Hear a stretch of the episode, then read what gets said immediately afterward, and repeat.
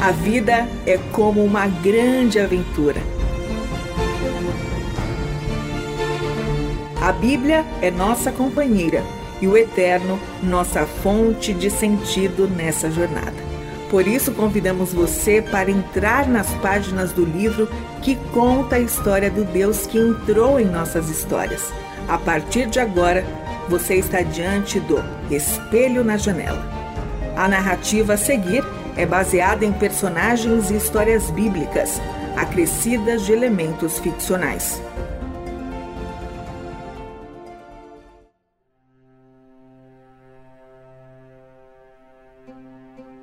Viver nesta terra distante me fez ver a vida de uma maneira diferente. Desde que a minha família foi enviada à Babilônia, é como se as estruturas que um dia sustentaram a minha vida estivessem ruindo pedra por pedra, dia a dia. Eu me encontro longe da alegria de servir ao Senhor, conduzindo a sua multidão, multidão de adoradores que se apresentavam em seu santo templo. Longe daquele chão, dos cheiros e das cores das árvores frutíferas da minha terra. O meu povo foi formado pelo Eterno, mas até esse fato se transformou em uma memória que se esvai. O que me resta é lidar diariamente com uma grande contradição. Um povo formado e vocacionado pelo Eterno, mas que agora é governado por um rei estrangeiro em terra estrangeira e em meio aos seus muitos deuses e às suas leis. Antes de vir para a Babilônia, eu exercia uma nobre função em Jerusalém. Eu era um levita, responsável por estar no templo conduzindo o povo de Deus na adoração a Ele. Cantar, declamar poesias, conduzir o povo na adoração. Isso me realizava. Afinal, ali eu me sentia no centro da vontade de Deus, exercendo a minha função entre o seu povo. Mas hoje tudo é diferente. Me sinto deslocado. Me sinto sem propósito. Teimo para não acreditar que o Eterno aqui me abandonou.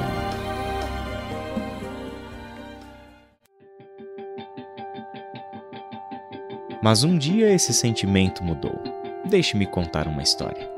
Ao final de uma tarde, há poucos dias, eu me sentei às margens de um rio. Observei as águas correndo e fiquei atento ao som suave que o rio produzia. A brisa agradável que soprava naquele dia trouxe uma calmaria para o meu coração inquieto. Mas logo os meus pensamentos fizeram o meu coração se agitar novamente. Eram pensamentos de abandono, pensamentos de desespero. A ira começou a trazer amargura para minha alma. Naquele dia eu comecei a chorar, pois, por um lado, eu me alegrei pelo fato de estar vivo para contemplar as belezas da criação do Eterno. Mas me sentia morto por dentro, já que aquelas águas e aquela brisa não eram da minha terra. A memória do exílio me golpeava e me fazia pensar que o Eterno havia me abandonado mesmo.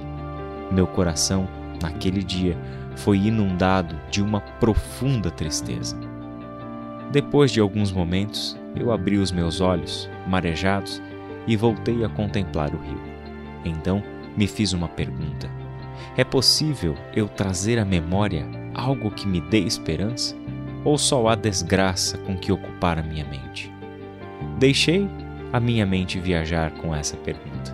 Aos poucos, me vieram à memória as velhas histórias, aquelas do tempo do Êxodo que ouço desde criança, as grandes histórias de Moisés e a libertação do meu povo da terra do Egito, a terra da escravidão.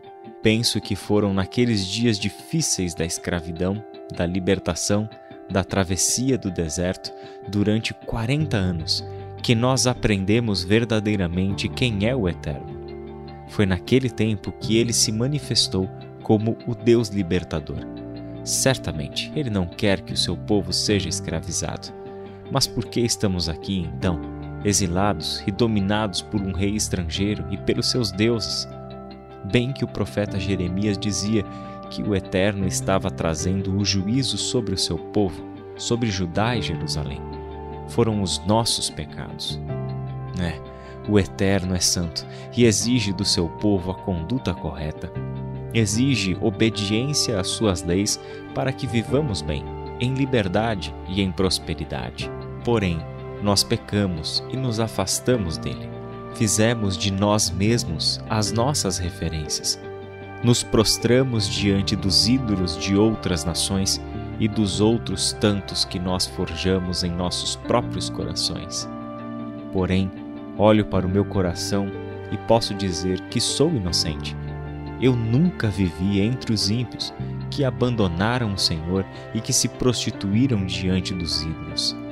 E o único sentimento que eu tenho é que a minha alma está seca, sedenta pelo Eterno. A fonte da minha alegria secou. Me sinto como uma corça, desesperada por água, correndo de um lado para o outro debaixo de um sol escaldante. A corça está sedenta, mas não encontra água para saciar a sede, pois nada aqui pode saciar a sede que a minha alma tem. Por que me sinto assim?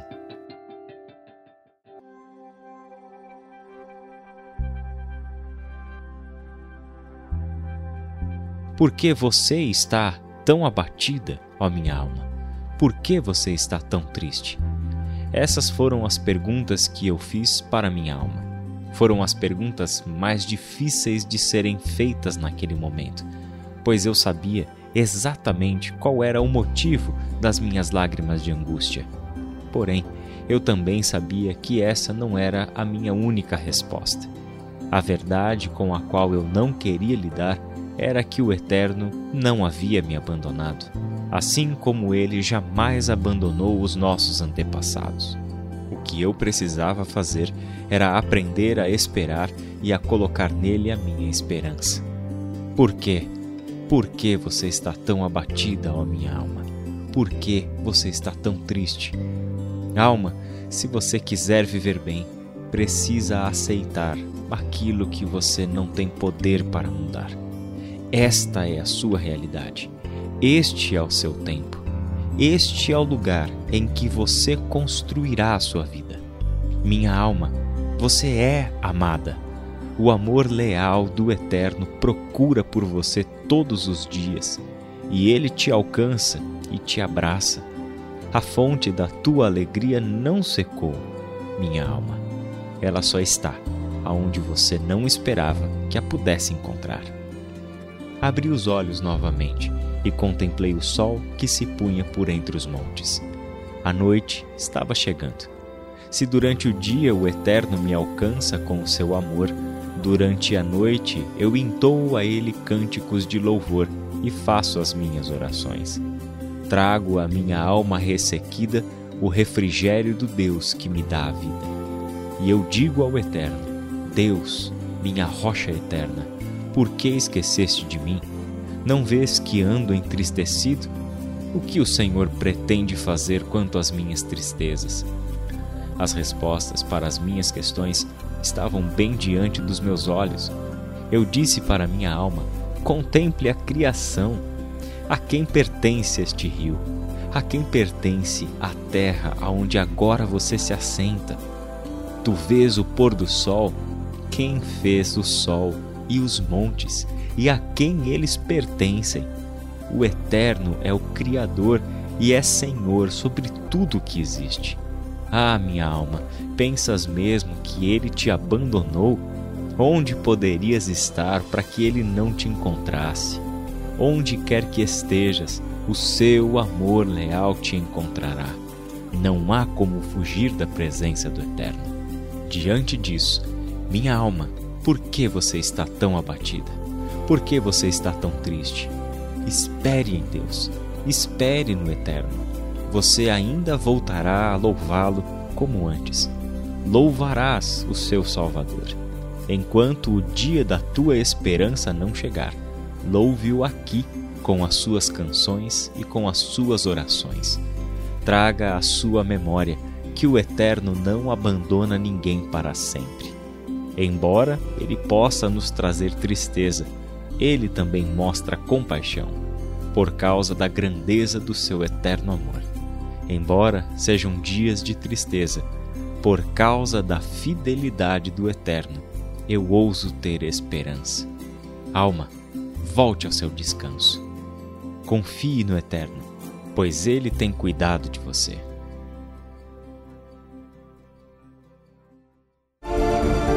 Este foi o Espelho na Janela, escrito por Israel Mazacurati, Renata Borjato e André Daniel Reich. Realização Transmundial.